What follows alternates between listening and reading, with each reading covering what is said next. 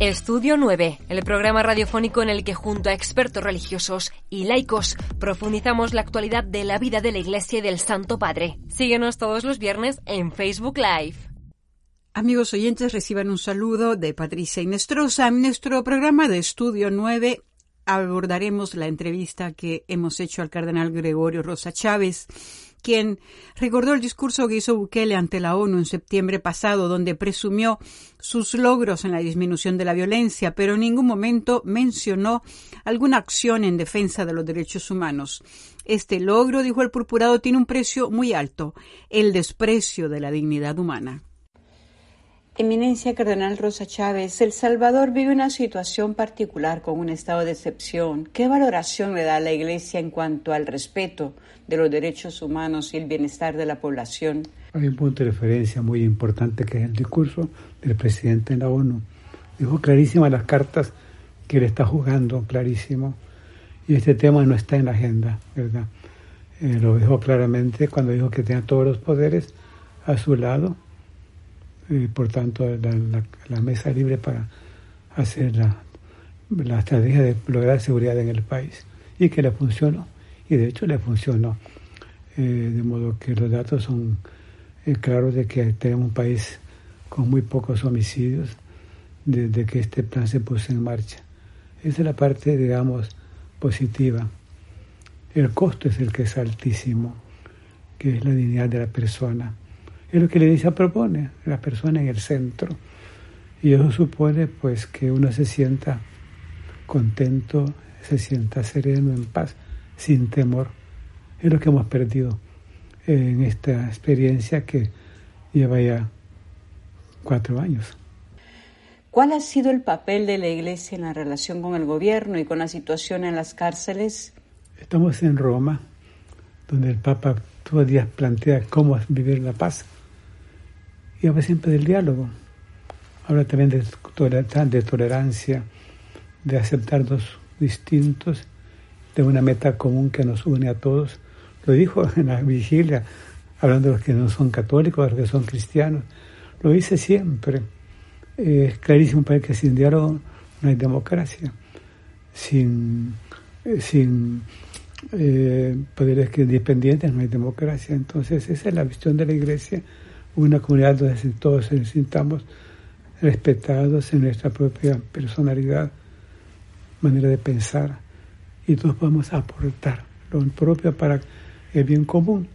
Es lo que necesitamos, digamos, como recuperar, porque en el estado de excepción todo eso se pierde, ya que no hay posibilidad de expresarse libremente, de reunirse pacíficamente, de tener un derecho a un juicio justo, al debido proceso está, eso es lo que hemos perdido por la, el estado de excepción y eso lo necesitamos recuperar cuanto antes para ser un país sereno y en paz, que es lo que la Iglesia siempre ha propuesto, por lo que siempre la Iglesia ha luchado en todo el mundo, es, la, el Evangelio, pues, convertido en fraternidad, seguridad, cercanía y una visión compartida en un mundo donde todos vivamos realmente como hermanos.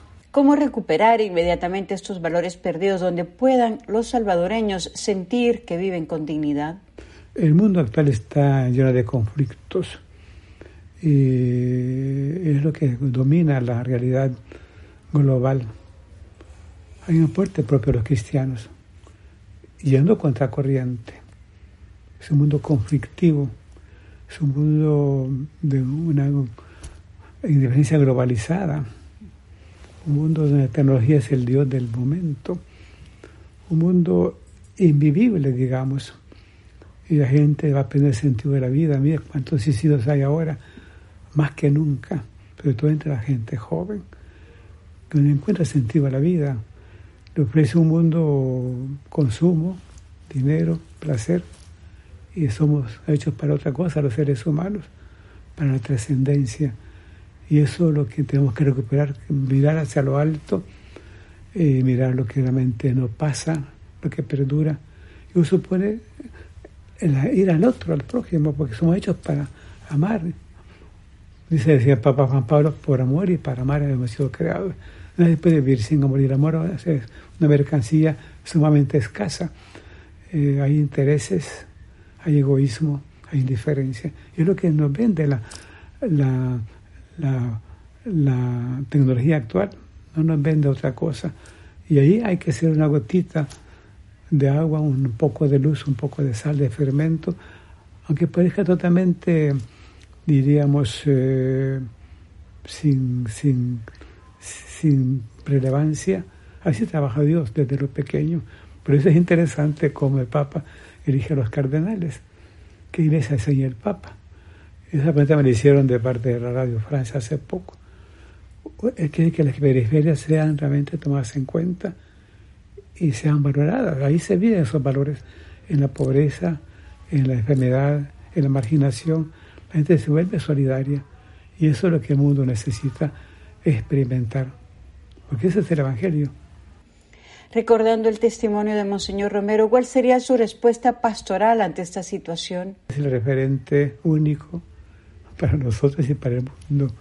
Todo el mundo piensa en él como alguien que logró hacer tres cosas. Primero, escuchar a Dios. Segundo, ver desde Dios la realidad del pueblo. Tercero, ser como Jesús antes de la El Papa lo dijo en la, en de la vigilia, ¿no?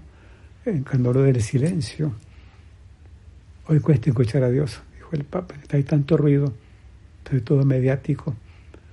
Luego, desde Dios mirar al pueblo.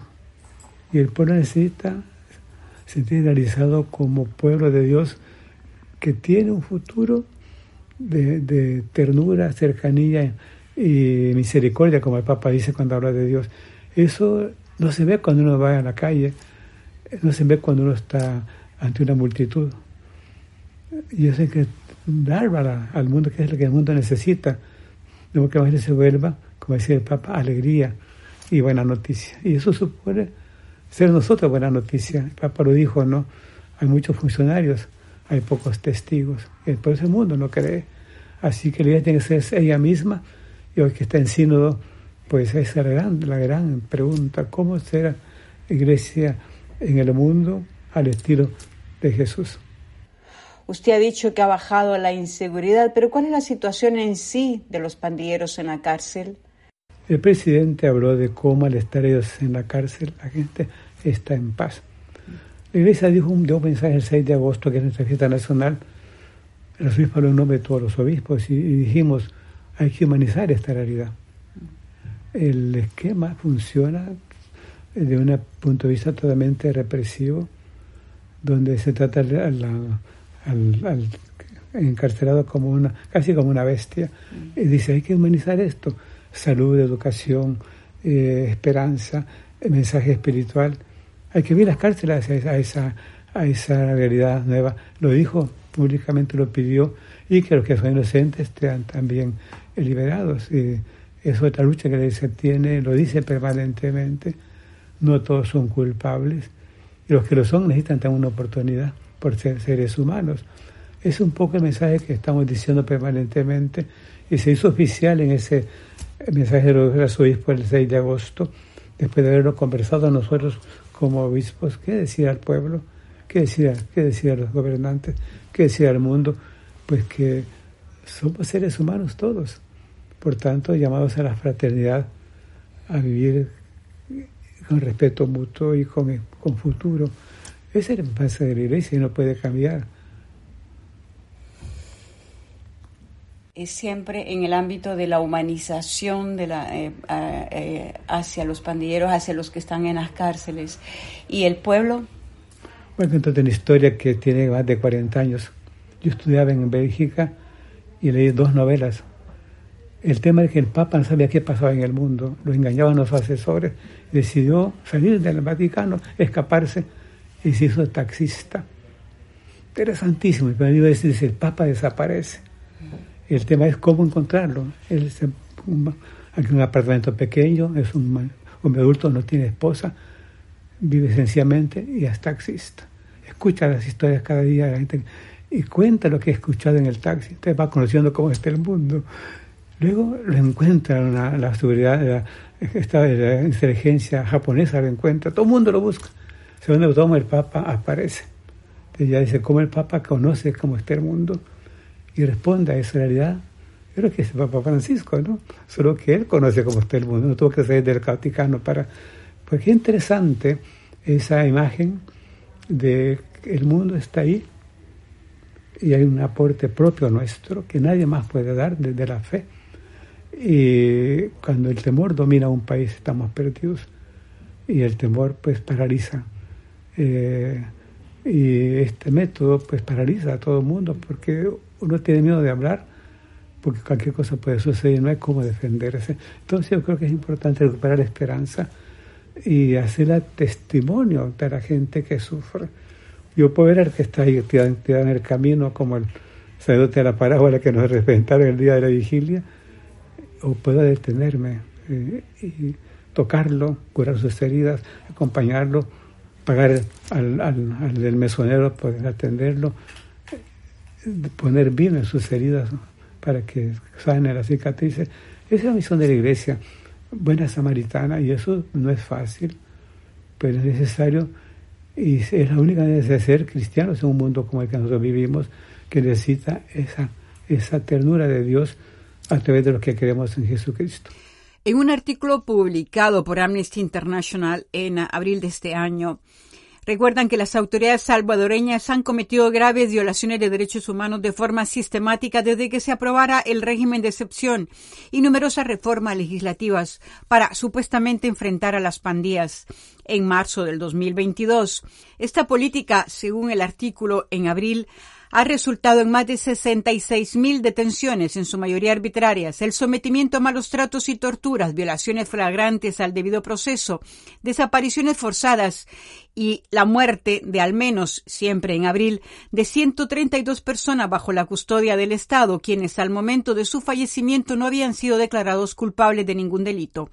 Para la Comisión de estas violaciones de derechos humanos ha sido clave la coordinación en complicidad de los tres poderes del Estado, la confección de un marco jurídico contrario a los estándares internacionales de derechos humanos, específicamente en lo que concierne al proceso penal y la falta de adopción de medidas dirigidas a evitar las violaciones sistemáticas de derechos humanos bajo un régimen excepcional. La comunidad internacional, se lee en el artículo, está en alerta sobre las graves consecuencias en materia de derechos humanos que está generando el régimen de excepción en El Salvador. La sumisión de las instituciones responsables de procurar y administrar justicia en el país ha provocado la instrumentalización del proceso penal con el que se está castigando a personas sin evidencia de que han cometido algún crimen, en su mayoría de zonas históricamente marginalizadas, dijo así Erika Guevara Rosas, directora para las Américas de Amnistía Internacional. El régimen de excepción se decretó el 27 de marzo del 2022 tras un pico de homicidios en el que murieron 87 personas a causa del quiebre del supuesto pacto que el gobierno de Bukele mantenía con estas estructuras criminales para lograr una baja de homicidios a cambio de ciertos beneficios para sus líderes. Amnistía Internacional considera que el carácter sistemático de las graves violaciones de derechos humanos cometidas en el marco del régimen de excepción se sustenta en la forma generalizada y sostenida en el tiempo en la que están ocurriendo, en el nivel de organización y planificación estatal en la que confluyen los tres poderes del Estado, en la impunidad y la falta de rendición de cuentas, en la falta de transparencia y acceso a la información y en la criminalización generalizada de la pobreza como elemento discriminatorio la sistematicidad de las violaciones de derechos humanos, se lee en el artículo, podría acarrear para los agentes del Estado salvadoreño una responsabilidad penal internacional individual por el incumplimiento de sus obligaciones de prevención y sanción sobre estos hechos. Hasta aquí, amigos oyentes, con nuestro programa Estudio 9. Hasta la próxima. ¿Sabías que con tan solo un clic puedes recibir en tu correo electrónico las noticias más importantes sobre el Papa, la Santa Sede, la Iglesia en el mundo y la actualidad internacional? Inscríbete a nuestro boletín de noticias. Visita www.vaticannews.va y rellena el formulario. Solo te llevará unos segundos.